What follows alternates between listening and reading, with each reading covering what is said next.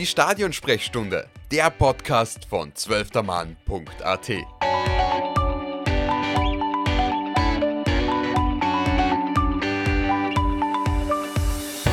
Hallo und herzlich willkommen zurück zur Stadionsprechstunde. Wir starten wieder aus der Sommerpause heraus.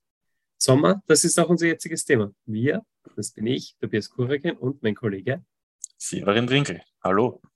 Hi Sevi. Wir reden über den Sommer, beziehungsweise was im Sommer alles passiert ist im Fußball und da sind natürlich die Transfers das Allerwichtigste. Aber zunächst mal, wie war dein Sommer so? Mein Sommer war bis jetzt ähm, angenehm, sehr, sehr ruhig. Äh, bin sehr, also kann mich wieder ein bisschen entspannen, bevor es dann im Herbst wieder losgeht mit dem Studieren. Aber ja, genau, ich war auf zwei Musikfestivals in Folge, das war so das Spannendste an meinem Sommer. Aber war cool bis jetzt. Bei dir? Alles bestens, ein bisschen gearbeitet, ein bisschen herumkommen, also so wie es Sommer dazugehört. Herumkommen sind ja auch unsere Fußballer relativ viel. Wir haben relativ viele Transfers. Wir reden heute hauptsächlich über unsere Herren Nationalteam Kicker. Und da jetzt gleich mal die Frage an dich, was ist für die der spannendste Transfer oder der unerwartetste von einem Nationalteamspieler der österreichischen Nationalmannschaft in dem Sommer gewesen? Mich persönlich am meisten überrascht hat dann im Endeffekt, Endeffekt schon Xaver Schlager. Also nicht unbedingt, dass er dann von Wolfsburg weggegangen ist, sondern dass es dann ähm, mit dreijähriger Verspätung quasi doch noch Leipzig wurde, ähm, wenn man jetzt ein bisschen fies sein mag. Aber ähm, das, also quasi, wo er hingewechselt ist, hat mich ein bisschen überrascht. Hätte ich nicht unbedingt erwartet.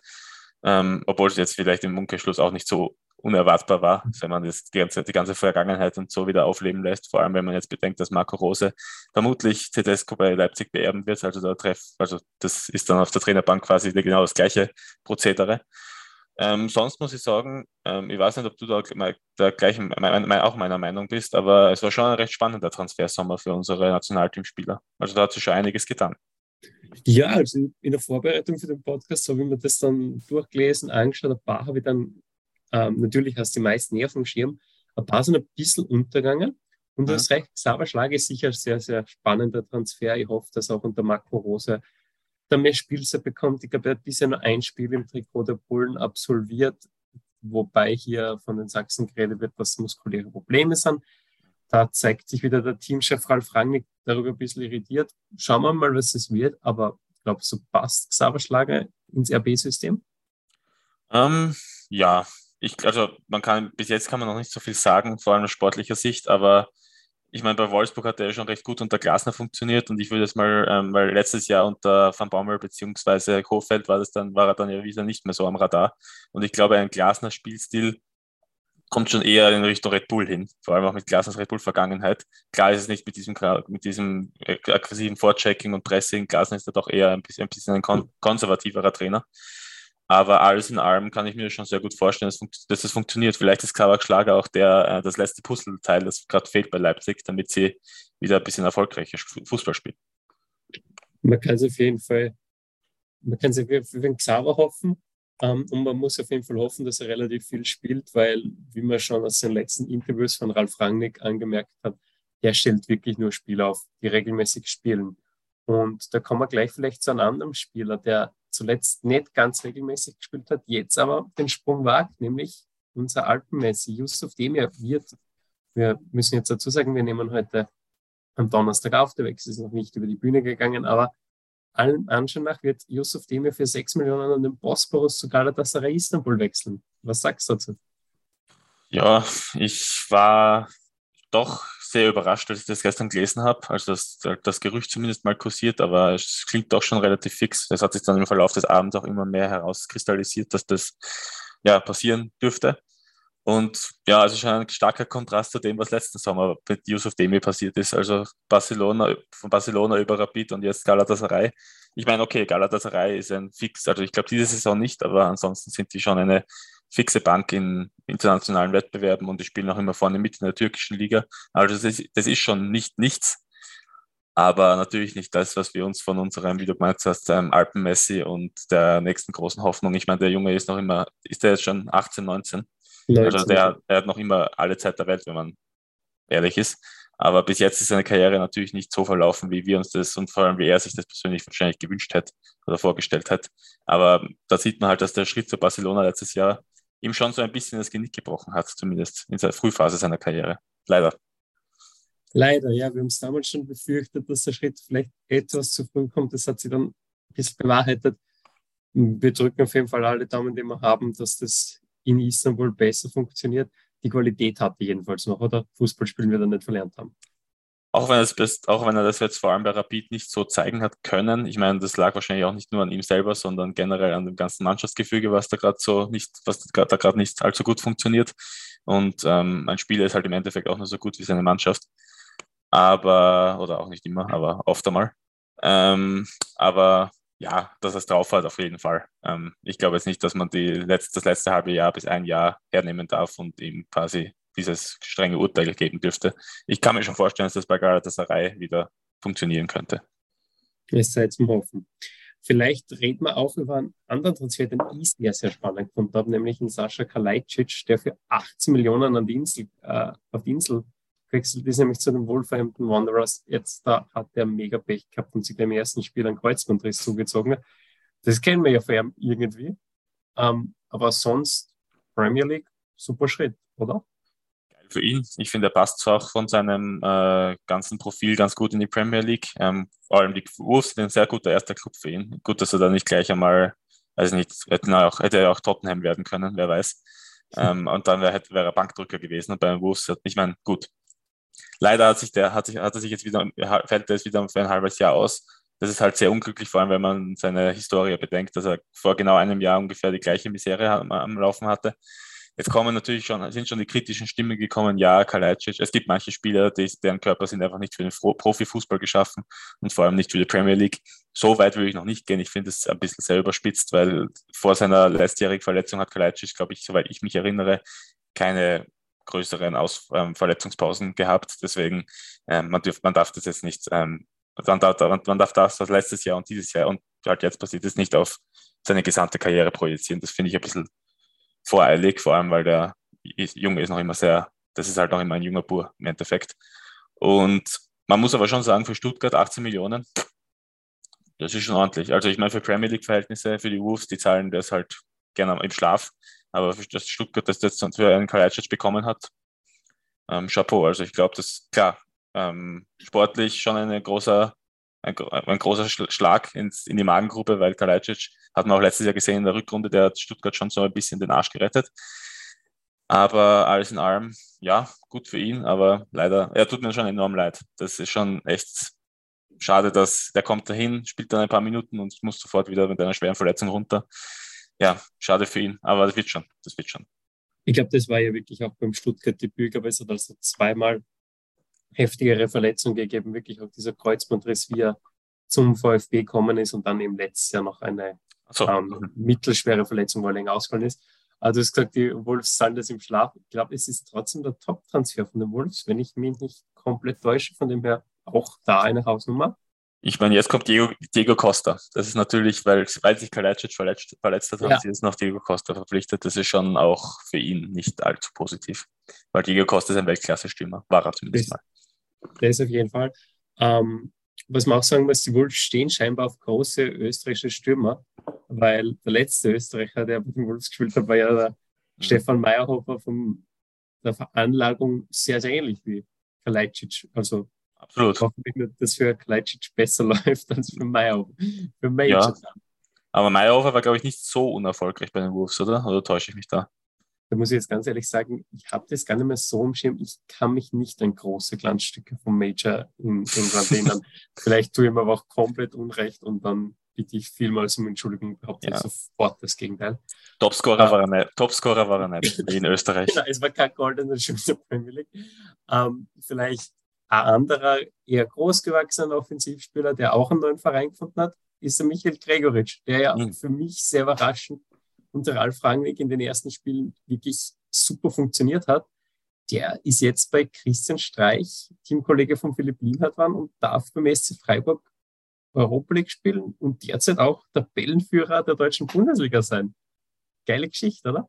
Richtig geil. Ich freue mich enorm für den Gregal, weil der hat schon, in, also beginnend bei Schalke und dann jetzt auch bei Augsburg. Ich meine, bei Augsburg ist er vor allem im letzten halben Jahr wieder viel besser in die Spur gekommen, aber davor hat er ja teilweise in der zweiten Mannschaft gespielt und überhaupt keine Rolle mehr gehabt im Verein.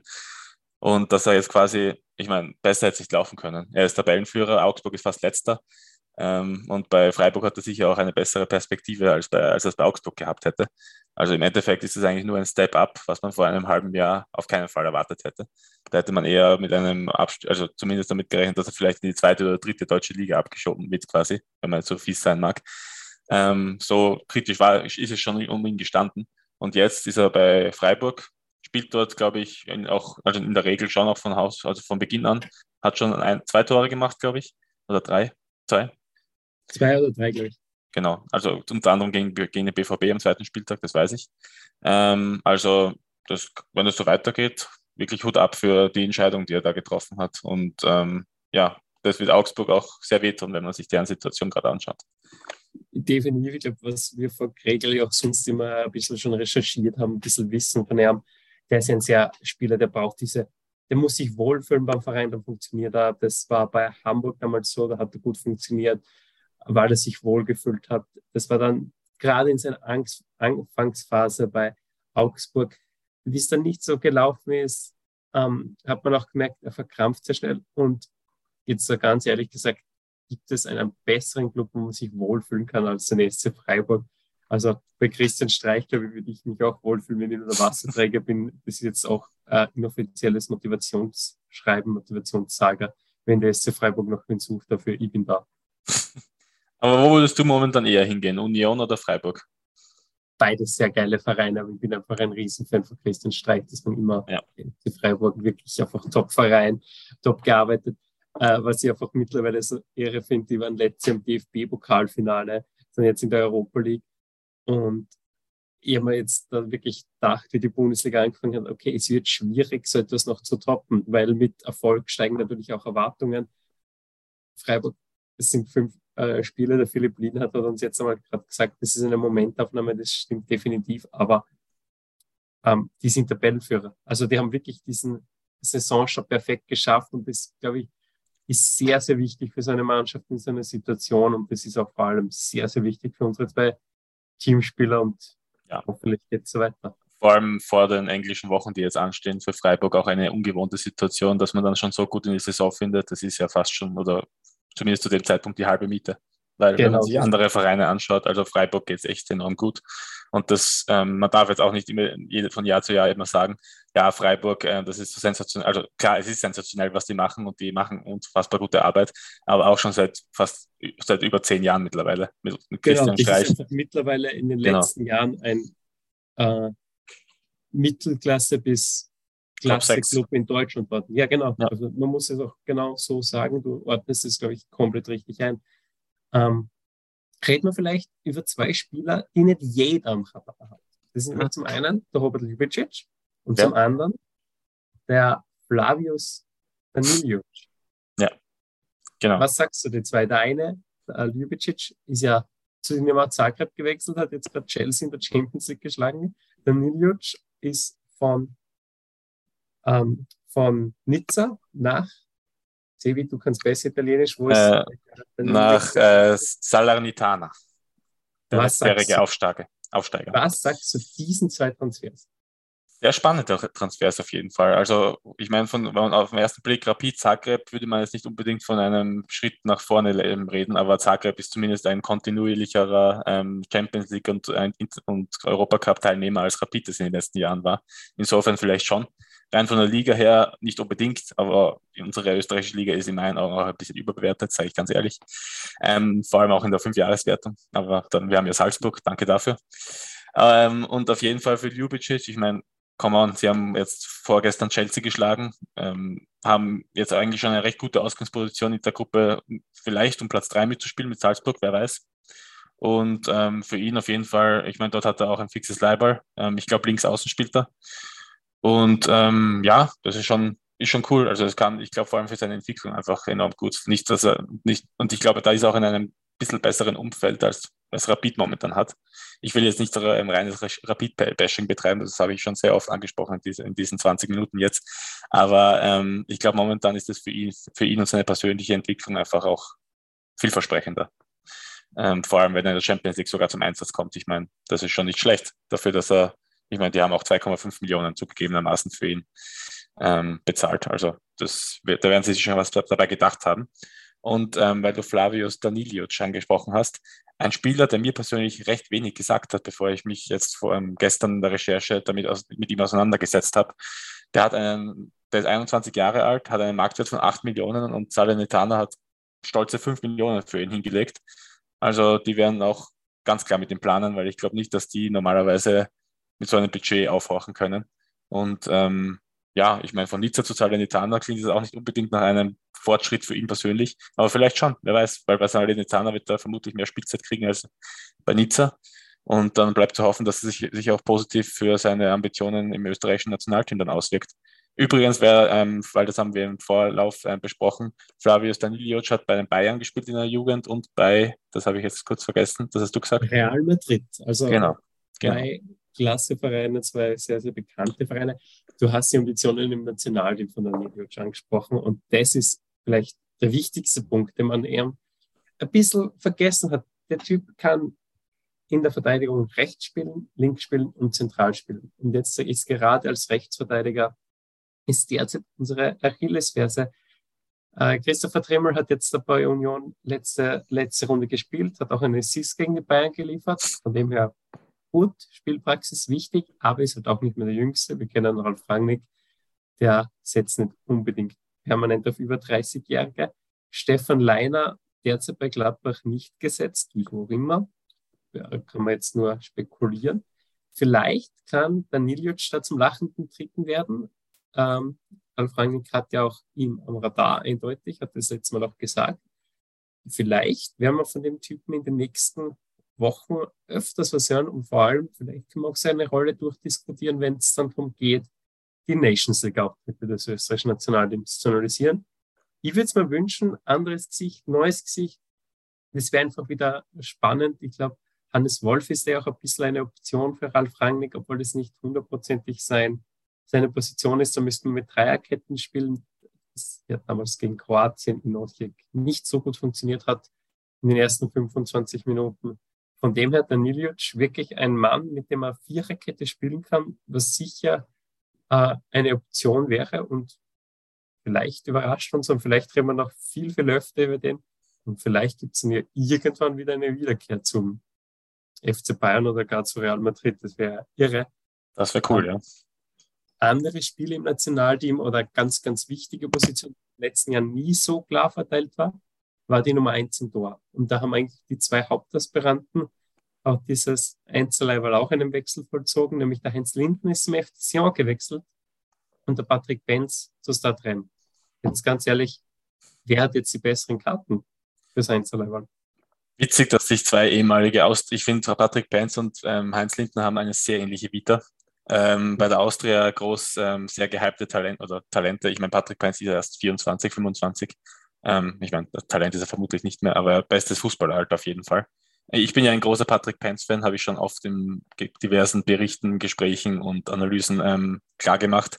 Ähm, dafür habe ich auch schon einige Kritik ernten müssen. Aber eben, ich bleibe bei meiner Meinung. Bei Start Rem ist er, glaube ich, momentan gesetzt. Ähm, das ist auch gut so, weil ich habe schon das Schlimmste befürchtet, dass er quasi diesen Wechsel sofort bereuen wird und dann am Anfang nicht spielen wird, weil das machen Vereine gerne mal so, dass sie vor allem in der Anfangsphase der Saison auf ihren Stamm Keeper der letzten Jahre setzen und dann ähm, kommt der Neuzugang quasi gar nicht mehr zum Zug.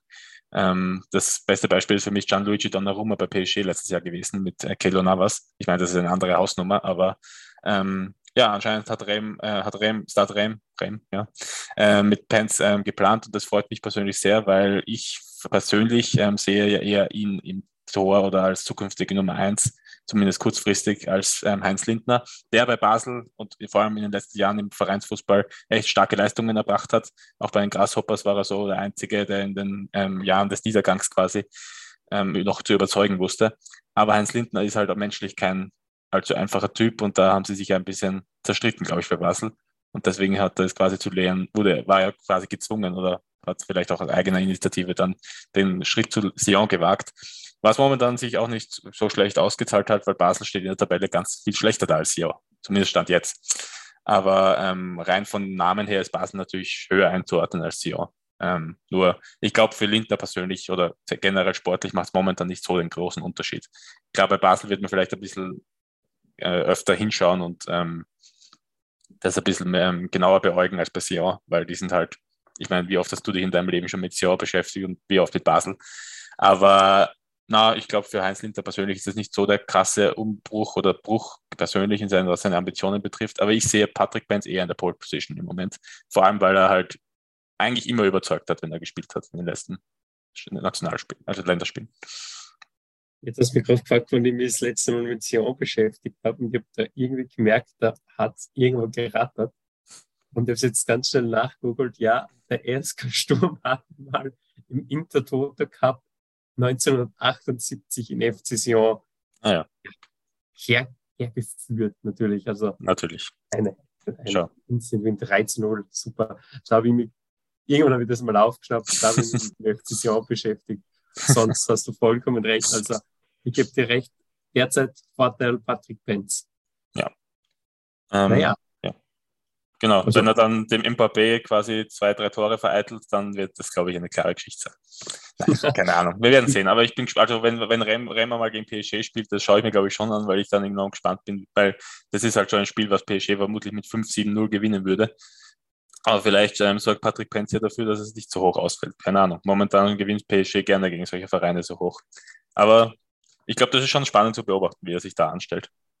PSG letztlich FIFA-Karrieremodus, ich mit 13 kauft alle Spiele ein und zerstört der Liga komplett, aber das ist ein anderes Thema für einen anderen Podcast. Ich möchte jetzt auch noch kurz über Florian Krilic reden. Oh ja. Äh, man ist vielleicht versucht zu sagen, was lange wird, wird endlich gut. Nach wirklich schier endloser Transfersuche und einem Spießrutenlauf ist Florian Krilic bei Ajax Amsterdam untergekommen. Letztlich eine Top-Adresse im europäischen Fußball, richtig? Wer hätte es gedacht, dass das noch so gut ausgeht für ihn, nach all dem Hin und Her, Fiorentina, Galatasaray und im Endeffekt ist es dann die attraktivste von allen drei quasi Adressen geworden. Ich meine, da waren noch mehr Vereine im Spiel, aber ich glaube, Ajax ist wirklich die beste Option gewesen, die man sich hätte ausdenken können. Ähm, nach all den Abgängen, weil Ajax hat ja quasi den hat ja quasi den halben Kader abgeben müssen jetzt im Sommer, nachdem sie letztes Jahr in der Champions League für Furore, Furore gesorgt haben. Ähm, und das ist halt quasi Weg bahnfrei für Florian Grilic. Ich glaube, da wird er schon von Anfang an gesetzt sein im Mittelfeld. Ich meine, ich habe jetzt den Kader von Ajax nicht so ganz klar vor Augen. Aber ich glaube, momentan ist die Konkurrenz da nicht so wahnsinnig groß. Ich meine, Ajax ist immer noch saustark. Die haben gestern 4-0 gewonnen gegen ähm, die Rangers. Also das darf man nicht, also die schaffen es irgendwie von Jahr zu Jahr, trotz hunderter Abgänge von vielversprechenden Spielern ähm, trotzdem immer noch nachzulegen und ähm, genauso fast genauso stark zu bleiben wie im Vorjahr. Aber für Kritisch persönlich freut es mich schon enorm. Der ist immer noch in seinem im besten Fußballeralter. Und klar, Ajax setzt auf eher jünger, ganz junge Spieler, also wirklich blutjung, so 20 bis 23 Jahre. Aber ich glaube, da ist man schon froh, wenn man einen eher erfahreneren, der in einer Top-Liga auf Top-Niveau gespielt hat, in seinen Reihen hat vor allem im Hinblick, im Hinblick auf die Champions League. Ich weiß nicht, ob es sich ausgegangen ist, dass man Grilic registriert bekommt für die Champions League, aber ich glaube, das sollte schon, sich schon ausgegangen sein. Und das ist auf jeden Fall eine tolle Adresse für ihn, vor allem weil Ajax auch ähm, sicher Aufstiegsambitionen in die K.O.-Phase der Champions League hat und in den Niederlanden natürlich nach wie vor das Maß aller Dinge ist. Und ähm, man kann nur ja, nur Hut ab für diese Entscheidung und dass es dann im Endeffekt Ajax geworden ist. Wirklich, das, hat, das hatte ich auch nicht erwartet, dass es noch so gut ausgeht im Endeffekt. Also Florian äh, Grilic ist registriert für die Champions League und sonst gebe ich dir komplett recht. Es ist wirklich ein Transfer, der einfach zeigt, wie viel Qualität ähm, in ihm steckt. Da ist jetzt natürlich die Frage, an, wieso hat es vorher gescheitert, an was ist vorher gescheitert, dass die Wechsel nach Italien oder die nicht zustande gekommen sind. Aber letztlich hast du vollkommen recht, Alex ist sicher das Beste, was da rausschauen hat können. Es ist ein Top-Verein. Krilic bringt viel Erfahrung mit. Da will ich gar nichts mehr hinzufügen, was du alles gesagt hast. Du hast vollkommen recht mit deiner Einschätzung. Ähm, und je nachdem, wie sich nämlich Sava Schlager in Leipzig anstellt, beziehungsweise wie oft er spielt, ist ja dieser Personalie im zentralen Mittelfeld ja neben ähm, Konrad Leimer, der bei Rang fix gesetzt ist noch offen. Niki Seiwald könnte da sich diesen Platz ergattern. Aber auch, wer sicher auch ein Thema fürs zentrale Mittelfeld ist und immer wieder stark spielt in letzter Zeit, ist der Marcel Sabitzer, der zur Abwechslung zu den bisherigen genannten nicht gewechselt ist. Marcel Sabitzer ist an der Sebener Straße geblieben, bleibt beim deutschen Rekordmeister beim FC Bayern. Letztlich die richtige Entscheidung, weil mich jetzt zuerst überrascht, aber scheinbar funktioniert es diese Saison? Ich hätte eigentlich mit einer Laie gerechnet, also vielleicht sogar mit einer Laie zurück zu Leipzig. Das wäre ja auch so ein bisschen ein Klassiker. Man versucht mit einer noch größeren Adresse, schafft es dann ähm, oder es funktioniert nicht und dann geht man quasi äh, für, für, ein Jahr zumindest ähm, zurück zur alten Liebe, wo es halt immer funktioniert hat. Ähm, man muss auch sagen, klar, was jetzt Sabitzer spielt vor allem im Nationalteam jetzt nicht die komplett gleiche Position wie die vorher genannten Spieler. Also das darf man auch nicht eins zu eins gleichsetzen. Aber klar, beim Bayern hat er jetzt auch des Öfteren im zentralen Mittelfeld, sogar in der Außenverteidigung manchmal gespielt. Also der ist schon sehr universell einsetzbar. Und dieses Jahr hat er schon das ein oder andere Mal gezeigt, dass es ähm, bergauf geht in der Tendenz. Ich meine, immer, immer spielt er nicht. Ich weiß jetzt zum Beispiel nicht, ob er gestern gespielt hat in der Champions League. Hat er? Hat er. Hat er, super. Ähm, ja, der ist irgendwie, der hat langsam aber sicher, hat, der, ist jetzt irgendwie so ein bisschen aus dem Nichts, dass er da auch irgendwie fast niemand mitkriegt, zum Stammspieler schon fast unter Julian Nagelsmann avanciert. Klar, die zwei kennen sich gut, aber letztes Jahr hat es halt überhaupt nicht funktioniert und da hat man schon fast damit spekuliert, dass Sabitzer eventuell aus dem Nationalteam fliegen könnte oder solche ähm, Gerüchte kamen da schon auf. Das ist natürlich völlig absurd, aber weil ein Spieler seiner Qualität darf da einfach nicht fehlen. Und dass er es halt immer noch ähm, echt gut, dass er es immer noch drauf hat, zeigt er jetzt. Und das ähm, ist ja auch nur positiv zu vermerken. Auch wenn man sagen muss, vielleicht, ähm, ich bin nach wie vor ein bisschen der Meinung, dass Bayern vielleicht ein bisschen eine Hausnummer zu groß für ihn ist. Julian Nagelsmann hat, glaube ich, gesagt, er ist in positiver Art und Weise stur geblieben. Ja. Da merkt man, der Typ ist ein Kämpfer, der Typ bleibt bei einem Verein, auch wenn es ein Jahr nicht funktioniert und äh, auch wenn ich Bayern jetzt einmal irgendwann in eine Vizemeisterschaft oder einen dritten Platz gönnen würde, ist Bayern sicher der beste Verein in Deutschland und von dem her auch für Marcel Sabitz eine Top-Adresse. Du sagst vielleicht noch eine Nummer zu groß, wer weiß, vielleicht entwickelt er sich weiter und wird auch zu einem besten der Zentra äh, zu einem der besten zentralen Spieler der Welt. Das ist ja gerade unter Ralf Rangnick sehr, sehr wichtig. Ball erobern, früh pressen. Das sind genau das zentrale Mittelfeld. Das ist eigentlich das Herzstück dieses Rangnick-Systems. Und da möchte ich noch kurz über Konrad Leimer reden, der laut Ralf Rangnick der beste Balleroberer der Welt ist, hat er gesagt. Stellt, Ralf Rangnick stellt Konrad Leimer über N'Golo Conte beispielsweise. ähm, zunächst mal die Frage, teilst du diese Meinung? Das ist eine arge Aussage, finde ich persönlich. Klar, ist, vielleicht ist er der Beste der deutschen Bundesliga, auf jeden Fall. Ähm, das, so weit würde ich sogar gehen, zumindest in letzter Saison gemessen. Diese Saison hat er noch keine allzu große Rolle gespielt. Ähm, aber generell, ja, ich würde das jetzt nicht so verallgemeinern. Ich, ich würde einen Golo Kante, vor allem wenn man jetzt die letzten drei, fünf, vier, drei bis fünf Jahre hernimmt, schon noch ein bisschen über ihn sehen. Aber gut, man, klar, ich finde es cool, dass Rangnick seine Spieler so in die höchsten Töne lobt. Das gibt ihnen sicher auch einen Boost in Sachen Selbst also Selbstvertrauen. Man hat ja gesehen, äh, Konrad Leimer war sicher in diesem ersten Rangnick spielender zentrale ja. Bestandteil dieses Spiels. Also mir hat mega gut gefallen. Wirklich einfach. Denken wir kurz dran, wie dieses Tor gegen äh, Frankreich initiiert hat, äh, dieser Laufweg und dieser Querpass dann äh, auf Andre, Andreas Weimann. Also ich finde schon, dass Konrad Leimer vielleicht sogar einer der unterschätztesten Spieler über österreichische Grenzen hinaus ist. Er war nicht umsonst beim FC Bayern am Zettel. Letztlich ist mit diesem Wechsel nichts geworden. Er hat jetzt in einem Interview gesagt, er hakt es ab. Äh, so ist Fußball. Äh, er bleibt in Leipzig. Meiner Meinung nach wahrscheinlich die beste Entscheidung, die es in dieser Phase zu treffen gibt. Auch mit Marco Rose wieder jetzt einen tollen Trainer wahrscheinlich bekommen. Er spielt Champions League. Da kann man jetzt sagen, wenn man bei Leipzig bleibt, da macht man nichts falsch, oder? Ja, also aus Leipzig-Sicht ist, natürlich, ähm, ist es natürlich perfekt gelaufen, weil ein, einen Spieler von der, aus der Kategorie Konrad Leimer, der, glaube ich, nach Nkunku der beste Spieler letztes Jahr bei Leipzig war, ähm, gibt man natürlich nicht gerne einfach so her. Nur für ihn persönlich, ich glaube, er hat sich das schon ganz anders vorgestellt. Der hat, er hat sich schon bei, zumindest bei den Bayern oder auch bei Manchester United, wo er auch hoch im Kurs stand, ähm, glaube ich, da hätte er sich schon gesehen. Ich glaube, er wäre bereit gewesen für den nächsten Schritt, weil sind wir uns ehrlich, es gab ja auch schon, auch schon Spekulationen, geht Tuchel zu Leipzig. Tuchel ist ein viel zu großer Trainer für Leipzig. Ich glaube, da, da, muss, da müssen wir einfach, das müssen wir einfach realistisch sehen und, und das alles auf den Boden der Tatsachen denken.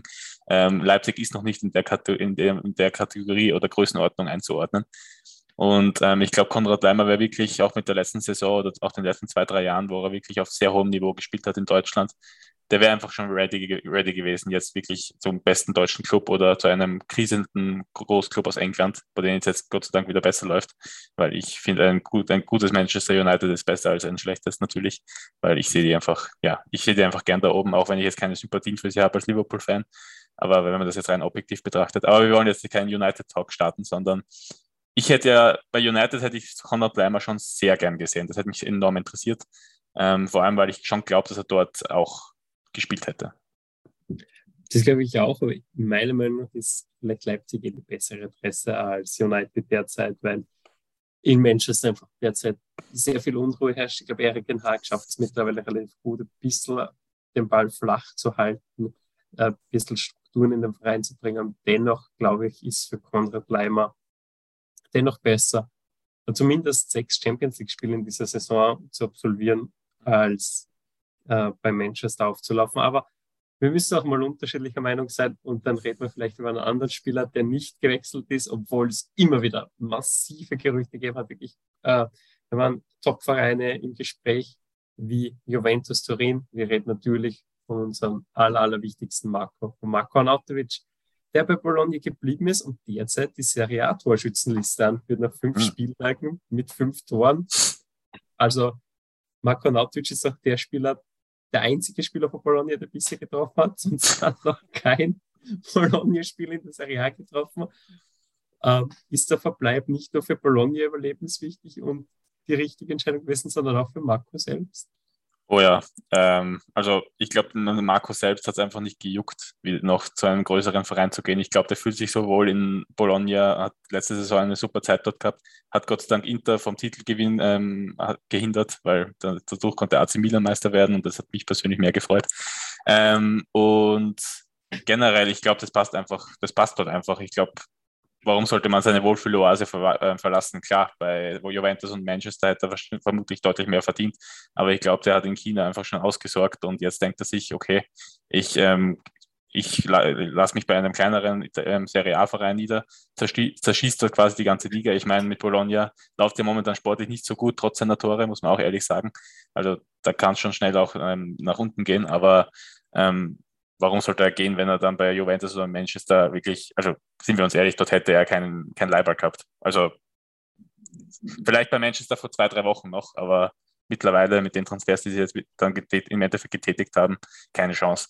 Deswegen, obwohl er durchaus die Qualität hätte, dort, ähm, finde ich, zu spielen, ähm, was eigentlich surreal klingt, wenn man das einfach so mal einfach frei raussagt, dass Martin Nautovic bei, ein Stammstürmer bei Manchester United sein könnte. Aber ähm, für ihn persönlich und ich finde auch gerne aus allgemeiner Sicht ähm, hat er alles richtig gemacht. Warum sollte er das machen? Also finde ich super, dass er einfach geblieben ist und nicht dem quasi dem Ruf des Geldes gefolgt ist. Ich glaube auch, dass der Marco da die richtige Entscheidung getroffen hat. Immerhin sein, seine Rolle im Nationalteam ist, glaube ich, aufgrund seines Standings als Spieler unbestritten. Da muss keine Top-Adresse auf der Visitenkarte stehen. Und Bologna, wie du gesagt hast, die feiern ihm da. Das gibt an solchen Spielern ja auch sehr, sehr viel. Das merkt man. Ähm, der Marco Nautic ist jetzt sich nicht der Wohlfühlspieler aller Michael Kregwitsch, aber ein Kultspieler. Und wenn er Kult rundum äh, und rum um einen Spieler wächst, ist es natürlich immer super. Ähm, jetzt möchte ich zum Abschluss, machen wir das gleich in einem Dreierpack zusammen, äh, Spieler, über drei Spieler sprechen, die gewechselt sind und sich damit vielleicht aus dem Blickfeld des Nationalteams geschossen haben. Zum einen, der Alessandro Schöpf, unser e zweiter EM-Torschütze der Geschichte, ist nach Toronto gegangen. Der Stefan Ilsanker ist nach Genua gegangen und der Valentino Lazaro ist zu Turin ausgeliehen worden. Was ist für alle drei mit einer Teamkarriere auf absehbare Zeit? Was man auch nicht vergessen darf, Stefan Posch wurde zu Bologna verliehen.